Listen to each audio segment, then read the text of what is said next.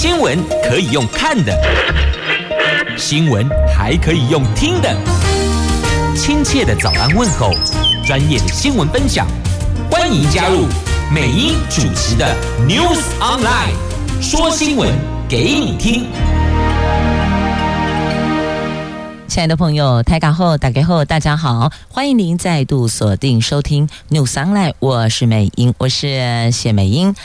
在进入今天四大报两则头版头条新闻之前，我们先来关心白天的天气概况。今天白天北北桃温度介于十八度到二十七度，竹竹苗十五度到二十六度啊。无论白天夜晚都是阳光露脸的晴朗好天气，送您阳光好心情啊。那么四大报的两则头版头分别是有讲大选跟。股汇市，这股汇市在今天《经济日报》头版头条，股市外资买四百二十一亿，哇，这个强弹呐！AI 股领军八大类股一起往上走，冲上今年新高。那汇市的部分呢？台币急涨，七天升。九点零四角，热钱海啸来袭了。这一个星期汇入五十亿美元。自由、中时、联合讲的都是跟大选有关。自由讲的是民进党赖萧佩，中时、联合讲的是蓝白合。那自由时报头版头条：赖清德、萧美琴登记参选正副总统，抢头香登记呀。赖清德说要让台湾稳健走入国际。那中时联合头版头则是侯友谊呼吁柯文哲重回谈判桌，直播专家重验民调。那再也和最后希望柯 P 亲自打电话想再谈一谈。那国民党中常会因此决定延后。那检视民调走完最后一里路。柯皮说：“多撸两次结果会不一样吗？所以不知道这蓝白合到底是各自努力，还是一起努力呢？”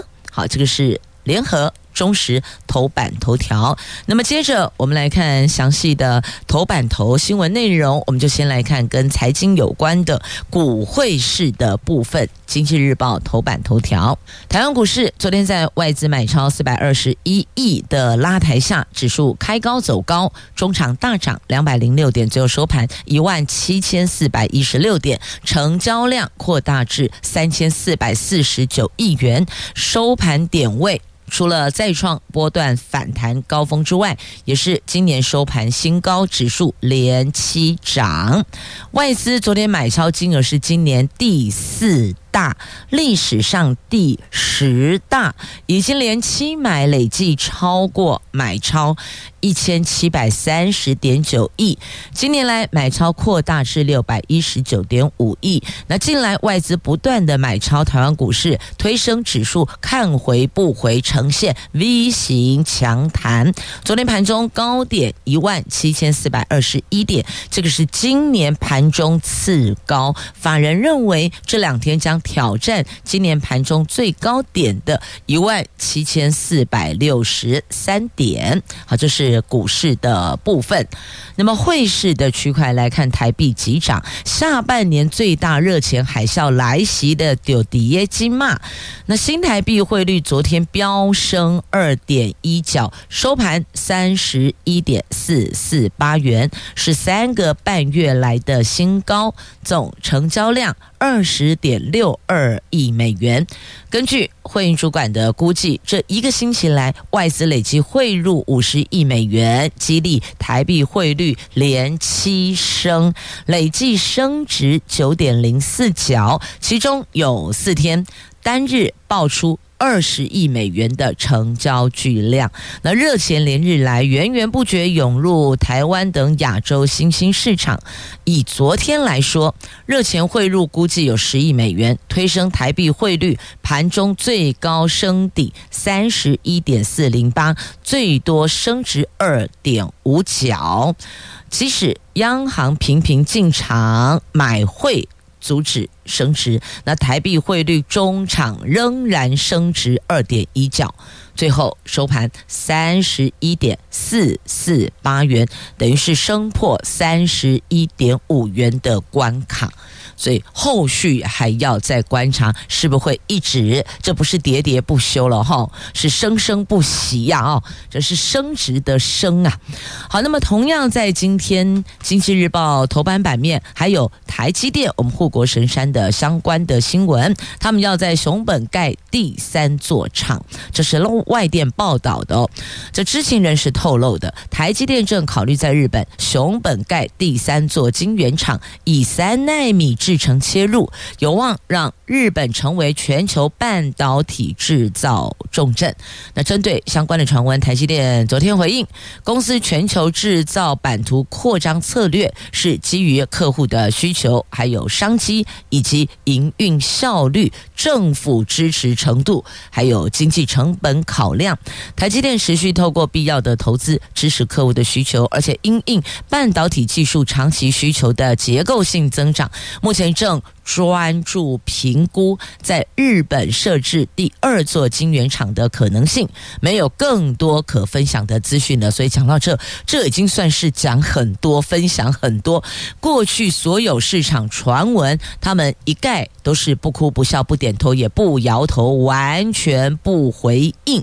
但这次针对熊本的这个区块呢，他们大概讲了一个呃这个初步的轮廓，其他的细节。就就不方便再提。那么这是规划专注评估，现在是评估哦。你们要知道，评估到建厂，那还有一段路哦，包括了周边的环评、土地的取得、水电、人力等等，通通都会纳入评估的项目当中。所以等于是承认有在评估，但并没有 final 哦，并不是确定一定要在这里盖。只要他在，应该这么说了，台积电在哪个国家有扩厂，不管是三纳米啦，还是两纳米等等哦，这个对于那一个所在地的国家来讲，他们的半导体技术的区块都是好事，所以你看很多都。邀请也希望台积电就半导体知名的半导体产业大厂能够落脚在他们国家。为什么全球都在抢？就这个意思哦。所以他也特别提到几个重点哦：客户需求、商机、营运效率、经济成本考量，还有一点非常非常非常重要，就是政府支持程度。好，这个是在今天《经济日报》头版版面的新闻，所以到这儿哦，头版的新闻都带您关心了。那么，另外一场是投资展望论坛，十二月十四号登场，是要来看看明年的经济。有兴趣参与的朋友们，了解一下，联系一下《经济日报》，看看如何可以参加论坛，一起来。看看明年的经济，为明年经济把脉。接着我们来看今天自由中时联合头版头条有关大选的相关话题。自由时报讲的是民进党就稳定用增加。民进党总统、副总统参选赖清德跟萧美琴昨天到中选会完成登记，成为了第一组登记的正副总统搭档，等于就是说抢头香了。那赖清德强调，他和萧美琴参选代表信赖台湾的国家方。方向，两个人将竭尽所能，让台湾在稳健的道路上走入国际，不走回忆中的老路。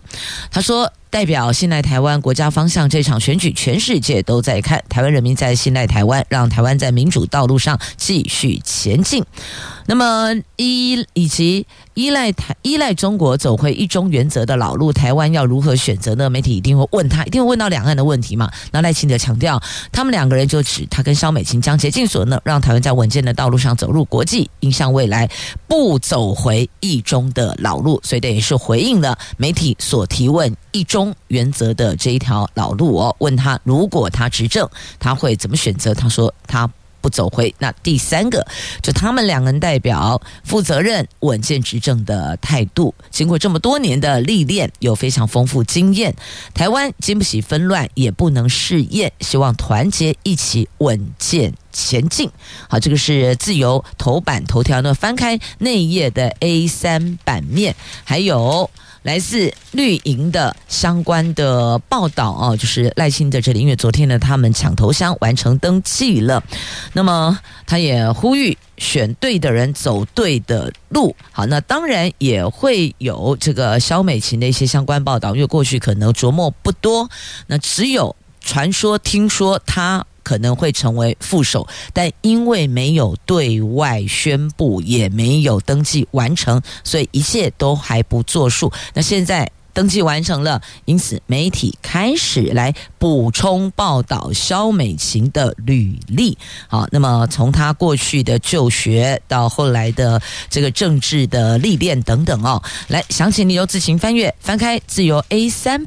面有相关报道，那么接着来看联合中时头版头条，这蓝白还在整合吗？这两端两边是比气长吗？这蓝白比气长，侯友谊说等柯批到最后一刻，那柯阵营则说看谁先忍不住宣布副手。那蓝营的中常会今天哦，星期三有中常会嘛？赶快先踩刹车，等柯批记者会回应，他们再看怎么来应对。所以这个。没有感觉出要合作呢。如果这样子，好像在一较长短哦，就一一较一较高下，不是一较长短是比气长，但是感觉两个阵营在一较高下。狼龙得怕酸计啊！因为现在这个套一句话说，如果真的假设以说要合作来讲的话，这又何尝不是另外一种叫做党内互打边级呢？对啊，所以看不出来到底团结合作的空间在哪里哦。那么。侯友谊也吞忍，他说他的吞忍被人家当作是病猫，他也觉得很闷。但必须要这么说，自古以来，人家说这个以古人为镜啊，你就可以知道过去历史这个知呃这个知兴替等等之类啊。过去不是有三面铜镜嘛？以铜为镜可以正衣冠，有没有啊？然后以人为镜可以怎么样？以这个以古为镜可以知兴替等等啊，就。想一下，过去其实真的能够成就大事的，通常他都比较沉稳，比较稳，好，能够 hold 住，能够稳住，而不是那个拍一下就跳三尺高的。所以呢，基本上这也不叫做当病猫，因为有小我，有大我，还有一个叫做大大我。小我是个人，大我是政党，大大我是国家、社会、百姓啊。所以要怎么做？才能够有共识。给哪里拜三阿伯听公被顶记，副手是谁也都还不知道，感觉好像两边都还在留一些合作的空间，但也忍不住想要了解是否也都另寻搭档的 hold 住的备胎人选。不讲备胎这样子有点不太公平哦，就是另外已经有其他的思考了，做最坏的打算。最好的准备，最坏的打算。这二零二四的登记，呃，总统登记即将到期，蓝白合情势不明，民众党科批。在二十一号中午，突然打电话给国民党总统参选侯友谊说：“哎，要不要再谈一谈呢？”侯友谊呼吁双方重新就九份民调讨论，各派两名学者专家出席，赢的选正，输的选负，全程直播。对这个新题，可比说统计资料哪可能再多读两次，结果会变不一样吗？但是又说能整合尽量整合，一样会释出善意。那。要不要干脆到神明面前去跋杯后啊？你们觉得怎么样呢？像跋胸椎醒杯，像就是正的，这个叫做神明的指引，不觉得这样更贴合我们的民俗风情吗？哦，这行民共诶，不是就就就除了民调之外，神明也来评评理吧？要不然你看现在双方僵持不下哦。这个是前两天晚上的时候在坊间互动有。基层的民众说出来的，因为阿伯丢掐刑民来做破瓜后啊，哦，你来做公警，况且被安娜处理了。这有基层真的这样讲哦，也许是这个无奈的打趣，但也透露出非律希望能够整合在，呃，这样呃，非绿支持者希望蓝白能整合在一起，对这个意思完整点应该是这样了哦。好，那么到底后续如何，也不是你跟我在这儿说的说了算哦。那怎么样个协商？因为还牵涉到后续不分区以及区域立委的部分。如果同样蓝白在同一区都有哦，都有提名，那是否也要整合呢？譬如说，像以我们桃园来讲哦，在这个八德、大溪、中坜。复兴。这里蓝营是邱若华，那么民众党啊，国民党是邱若华，民众党是李慕言，那难道两个都选吗？所以其实哦，要协调的还蛮多的。哎，礼拜五就登记结审，你难道不急吗？不焦急吗？只能够说呢，支持蓝营白营的这样讲好了哦，非绿联盟啦，都等到很心痛啦。接着我们来看这一则严肃的话题哦，在今天联合头版下方，请问您认不认同要公布？性侵加害人的资料呢，包括他的名字啊，甚至甚至有的还说连住所等等啊。好，这个是进一步。我们先来看一下哦，现在因为性侵判决隐匿狼人，结果这一环成了安全网的破洞。为了要保护加害人，所以连为了保护被害人。被害人，所以连加害人的资料一并都隐匿了。而难道没有那个城市可以设定，就是保护被害人，但是公布加害人吗？我们来看今天联合报头版下方的专题报道，这儿少性侵案件层出不穷。卫福部统计，去年性侵害通报的案件八千四百零一位受害人中有。过半有四千八百零九人未满十八岁，比率高达百分之五十七。但是碍于法令，媒体报道受限，判决书查询系统又隐匿姓名，使得性犯罪者的资讯完全不透明。民众担忧，在不知情的情况下，把孩子送入狼口啦。譬如说，这些很多可能是跟在受教机构相关，也许学校，也许是补习班等等哦。所以家长也担心啊，即便我上网去查，我查了这个名字，诶，完全没有资料，那是为什么？什么？因为哦，这是受限判决书查询系统不得查询，结果一并连案件都被隐匿，你连他犯什么罪都不知道，所以这个现在。有民众反映哦，是不是应该有一些其他的思考呢？因为根据儿少法的第六十九条的规定，媒体不得公开刑事案件中当事人或被害人等足以辨识儿少身份的资讯。原来这个立法的意思是要保护被害人，但是呢，行政机关却连随机性侵难以辨识受害者身份的加害者的资讯也全部都全盘抹去。媒体为了避免受罚戴上紧箍咒，让社会难以警觉，狼师在哪里呀？有官员说。遮隐加害人名字的目的是要避免被害人被认出，承受二次伤害。那公布随机性侵或具有高危险加害者，也有社会防御功能，甚至有的被害人都愿意站出来指控恶狼。所以，请问这两者间要怎么平衡，还真是个难题呢？那有法官说，法条。当中有这个足以识别身份的资讯，其实是很抽象的标准。尤其狼师性侵惯犯对社会有危险性，当判决书无法揭露这些人的恶行的时候，是不是间接的形成社会安全网的破洞了呢？您说是吗？那我们来看看其他国家怎么做的哦。你看，像波兰、韩国，他们都立法公布高危险性侵者的资料。英国也规定，性侵暴力分子改名必须要告知。有法界人士提议仿效美国梅根法案，公开性犯罪者的资讯。不过呢，正反意见两极呀。所以，这到底该怎么做？有没有可能因为公布造成邻居恐慌，让更生人被敌视孤立？他也许是一时的犯错，不代表他这辈子永远犯错哦，永远会不断的循环。不会，也许他自己痛定思痛，觉得过去做错了，他要痛改前非。可是因为这样被敌视、被孤立，会不会又把他推回去以前的这个？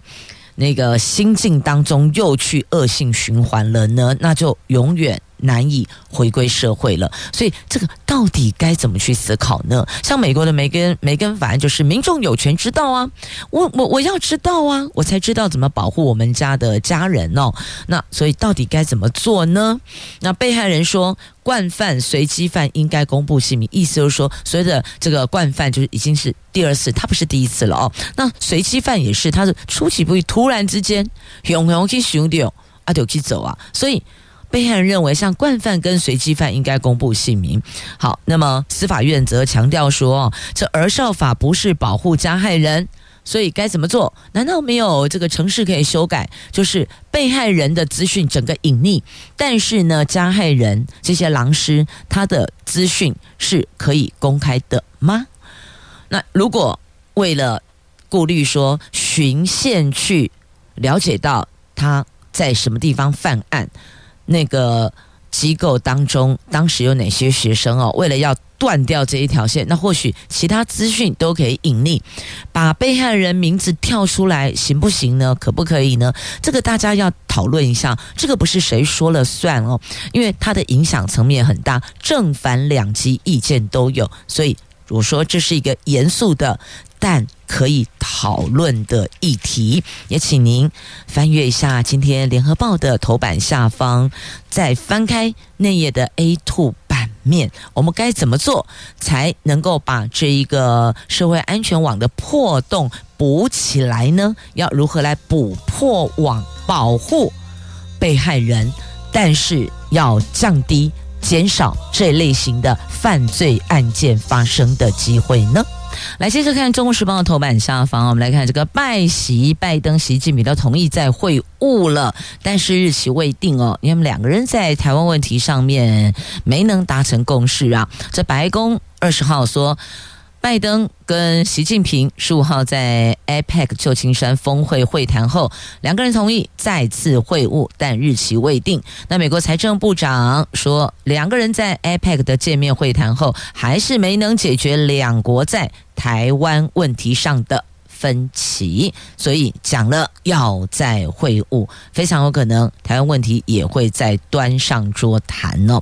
那白宫国安战略沟通协调官科比说，拜登跟习近平两个人会晤的具体成果包括了双方合力打击芬太尼，而且展开合作人工智慧的研究，而且。国家安全领域，特别是重中之重，也同意恢复两国军事高层的沟通。那么两个人是不是要再见面呢？那据了解，两位领导人都同意将再次会面，只是日期没拿出、没拉出来哦。这没拉日期出来，很多时候都不太作数，对。譬如说，给一个方向啊，哎，接下来我们可能三个月后啊，或是明年春天啊，我们再谈一谈呐，啊，明年夏天啊等等的都没有，只说好好好，然后好完了。好完了，就各自有缘再相会了。那所以大家在看，就是这个台湾问题上面有没有其他的共识呢？那科比说呢，期待以更负责的方式管理美国中国关系哦。美国设法寻找可以合作的方式，但也不畏惧在可能的情况下对抗，包括在南海的紧张局势。所以呢，还是有所坚持的。不觉得这两个人的这个同意在会晤，然后双方还有一些沟通的点上，不觉得现在跟？目前国内大选蓝白也有点有点相似，对吧？哦，好，我们再谈一谈。但是呢，这谈要能够有共识啊。如果双方还是各自坚持己见，基本上那个就是白谈白搭了哦。好，两方看一下，拜习同意再会晤，那这边的这个蓝白呢？继续同样在中时头版下方的新闻哦，来这个。赖清德接受《时代》杂志访问，他说：“希望跟大陆做朋友，不想当敌人。”在美国《时代》杂志在二十一号刊登了一篇民进党总统参选人赖清德的人物专访。赖清德说：“台湾希望跟中国大陆成为朋友，不希望成为敌人，但民进党不会认同统一的幻想。”好，这是针对大陆问题哦。反正只要挑战大位，要攻大位的，无可回避的就是两岸问题。那么在《时代》杂志，赖清德是这么表述的：希望跟大陆做朋友，不想当敌人。但你也得看看人家习近平要不要跟我们当朋友，是吧？他的方向目标是统一，那我们这里是我们各自。独立，我们有自己的这个生活方式，我们有自己的宪法，我们有我们的这个法律哦，我们税也是缴中华民国政府，也不是交给中华人民共和国，不是吗？所以其实实质上我们本来就是一个各自独立，只是这个话题端到台面上来讲的时候特别敏感，但实际生活我们看到了，本来就是各过各的，一直以来都是这个样子哦。但每逢大选，这个问题就特别的敏感。尖锐，好，想不想当朋友？想不想当敌人？啊，这个大家在讨论了啊。那么接着再来看《自由时报》头版版面，还有这一则：这个救国团跟救总名下不当党产收归国有，因此政府国库每年收租金四千五百万。这国民党附随组织救国团跟中华救助总会名下不当党产收归国有后，党产会主委林丰正。他说：“救国团如果要继续使用青年活动中心等建筑物，一年必须缴大概五百万元租金给国家。那旧总被移转国有的商办大楼，房东换成政府后，国库一年增加四千万租金，所以两方加起来，救国团跟旧总两方的这个年收租是四千五百万。那么年收租大概以救国团的这个青年活动中心哦，一年五百万，不影响他们的营运，也就代表说呢，他们其其。”实这个营运上面是大于五百万的，扣掉人事、管销、水电支出后，还是大于五百万，所以说不影响这个营运哦。好，就是有关党产的话题。那么接着再来看哦，这是演训演员呃消训中心学员结训，学员结训测验传出了。集体舞弊案，消训中心遭曝拖延惩戒。这消防署在南投竹山的消训中心哦，就是消是消防训是训练呢。消训中心传出学员接受测验的时候呢，集体舞弊，有人爆料向媒体哦投诉。十一月一号，特一班及特二班学员在捷训测验三千公尺跑步项目，将实际跑步秒数以多报少，记录合格，掩护没有达标的学员过关，包括知情不报的班代在内，总共十名涉案学员都已经重测，而且记过处分，成绩呈报考试院核定，最重可能会退训。那消训中心的主任说，记录不够确实，不是舞弊。所以，到底什么叫做舞弊？什么叫做记录不够确实哦？我们也糊涂了，是吧？过去有很多这个中央的事情啊，呃，到底这个叫什么？这个这个不就是你你你你这个不合法的进来吗？但他告诉你说那个叫超买，所以呢，我们也搞到。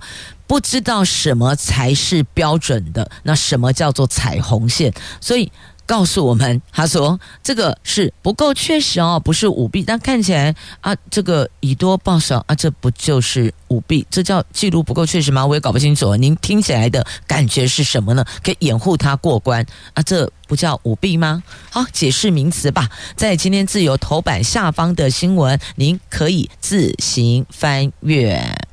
来，先提供一则交通讯息即时路况给用路朋友。如果您行经国道一号南向，注意一下哦，五股路口两辆自小客追撞，占用内侧车道事故，请小心驾驶。如果接下来要路过这个路段的话，因为才。发生没多久，所以现在这儿是行进比较速度比较慢的哦。好，那么再来看跟道路也有关系的，终结行人地域公路法要遵循以人为本，所以未来闹区修路要设人行道跟徒步区，因为过去我们道路的设计哦，一向都是以以车为本，所以行人环境很恶劣，常常没有人行道的设计，也被国外媒体批评哦，严重的损及我国的国际形象，所以。三读通过，算是朝人本交通往前迈一大步呢。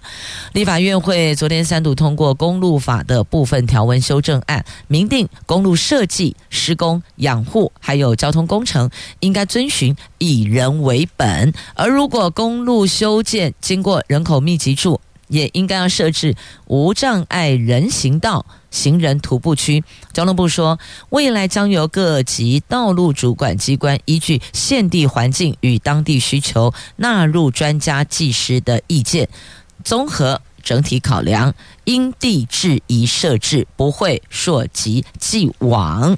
好，这是修法，未来从以车为本调整改成以人为本。好，接着再来看路权的话题。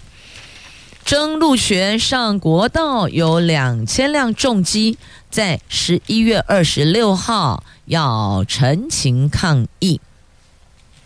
中华民国大型重机经营同业全国促进会号召两千辆重机，十一月二十六号包围交通部表达抗议。全促会跟路权团体在二十一号举办记者会，提出包括开放停放机车格等三大诉求，也会要求各总统候选人表态当作投票指南。高工局说，两次检核发现，部分驾驶在保持安全行车间距仍有。有疑虑，目前不开放，持续跟重机团体沟通。好，所以请问您是否支持重机上国道呢？好，这个也是可以讨论的话题哦。那么现在这个重机团体十一月二十六号要到交通部包围交通部，提出他们的诉求。好，那么接下来这个房客请领租金补贴，房东免被查税，这是修正住宅法。立法院会昨天三读修正通过住宅法部分条文修正案，明定租金补贴资讯不得作为追溯综合所得税、地价税及房屋税等税捐依据，让出租房屋给租金补贴的房客不必担心被查税。此外，为了鼓励屋主成为公益出租人，将给予每屋每月。最高一万五千元综合所得税免税额，而且房屋税跟地价税比照自住税率的优惠呢，所以等于说呢，试出了比较多的好康。诱因，希望能够有更多的房东能够加入公益出租人行列，大概用意是这样。因为过去很多人担心哦，房客如果去申请租金补贴，那房东会被查税，所以基本上房东不会同意哦，他们可能私下有一个默契。那如果你要，申请租金补贴，可能 maybe 就不租给你，亦或者有其他的这个但书等等了哦。那现在告诉您，住宅法修正，等于就是说呢，房客请领租金补贴，但是不会影响房东啊。这是呃，目前立法院会通过的，因为三读通过，所以就是 final 了哦。好，那也有人说呢，你这个叫做头痛医头啊，修法难以处理租屋的黑市问题，在内政。部过去年开始推动三百亿元中央扩大租金补贴专案，但是实施之后成效不彰，主要是因为房东担心租屋事实曝光被查税。虽然修法增订公益出租人租赁契约资料不得作为追溯房屋及地价税的依据，但是租客联盟认为这次的修法不过是一种头痛医头，脚痛医脚。用这个方式来绕过税捐法规，达成租补的数量目标，不仅法理上难以通顺，也无法真正解决问题。确实哦，如果这样子，请问有没有有是否有违公平正义法则呢？那再来，你用这样的方式，只是为了把你那个租补的数量达标。实际上，你无法解决根本的问题呀。好，这个在今天中时 A 四版面的话题，您可以自行翻阅。好，那么接着我们再来看，这个是在今天自由。头版版面的新闻，我们来看，哎，这三两则图文呢、应该并。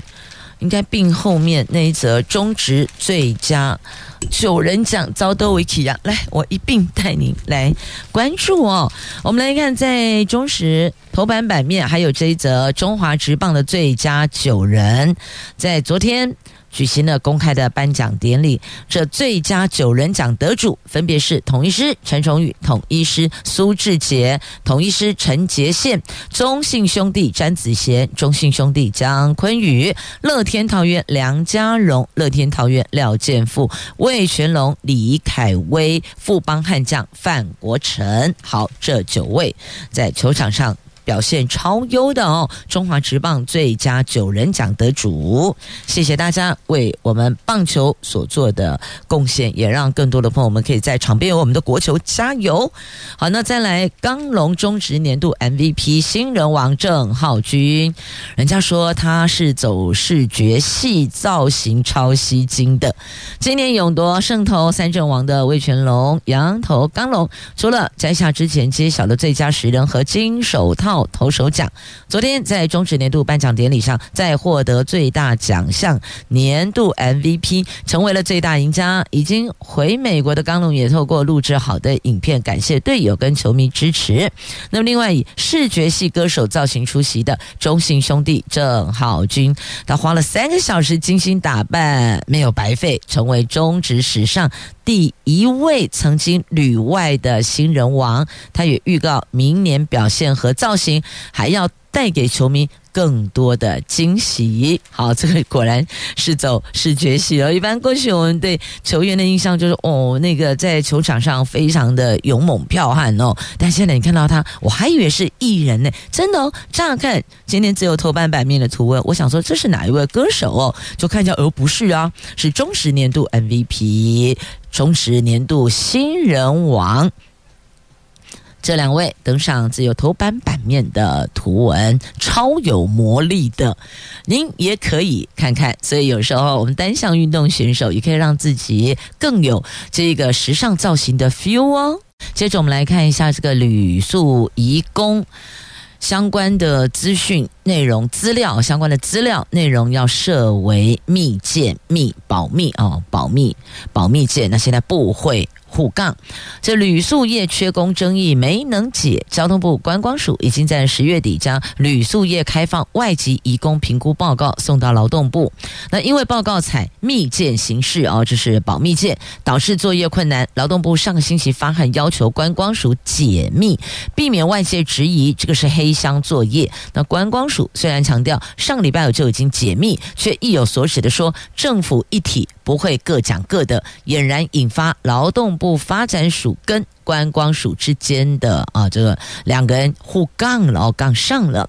那发展署月底前将召开工作小组会议，检视报告内容。观光署今天会亲自。拜会，就观光署长今天会亲自拜会发展署，希望为这件事情能够缓颊一下。其实政府本来就是一体的哦，本来就不应该各讲各，你各讲各的，你要我们如何遵循呢？是吧？你要我们该依哪一个版本来呢？所以这是不可以的，你必须要一致，我们才有办法一体。好，联合今天 A 五话题版面。希望能够透过开放移工解决旅宿业缺工问题。好，再来灾损补助哦，往内互打，农保受阻，结果农业部说这个小犬台风又发现金补助哦，纳保率只有五十二趴，然后小犬台风又发现金补助，质疑你这政策矛盾嘛？农业部说啊，那个是特例，好。特例，好，来看一下怎么回事啊？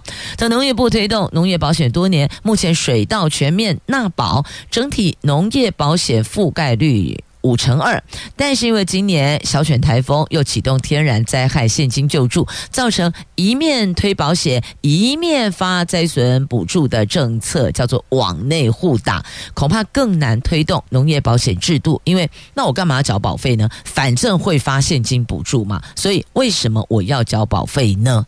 我为什么要买这个农农业保险呢？因此哦，农业部如果有农业保险，基本上那你那个现金就救助呢，又该如何处理哦？可是因为它只有五十二趴的投保率，所以另外还有四十八趴的农民是没有投保的，所以可能是不是考量到这一环，所以给的现金救助？那请问，那五十二趴缴保费的农民是什么呢？因此，人家心里会觉得，那这样哇，没拿到那边交急呀，干不起安内嘞？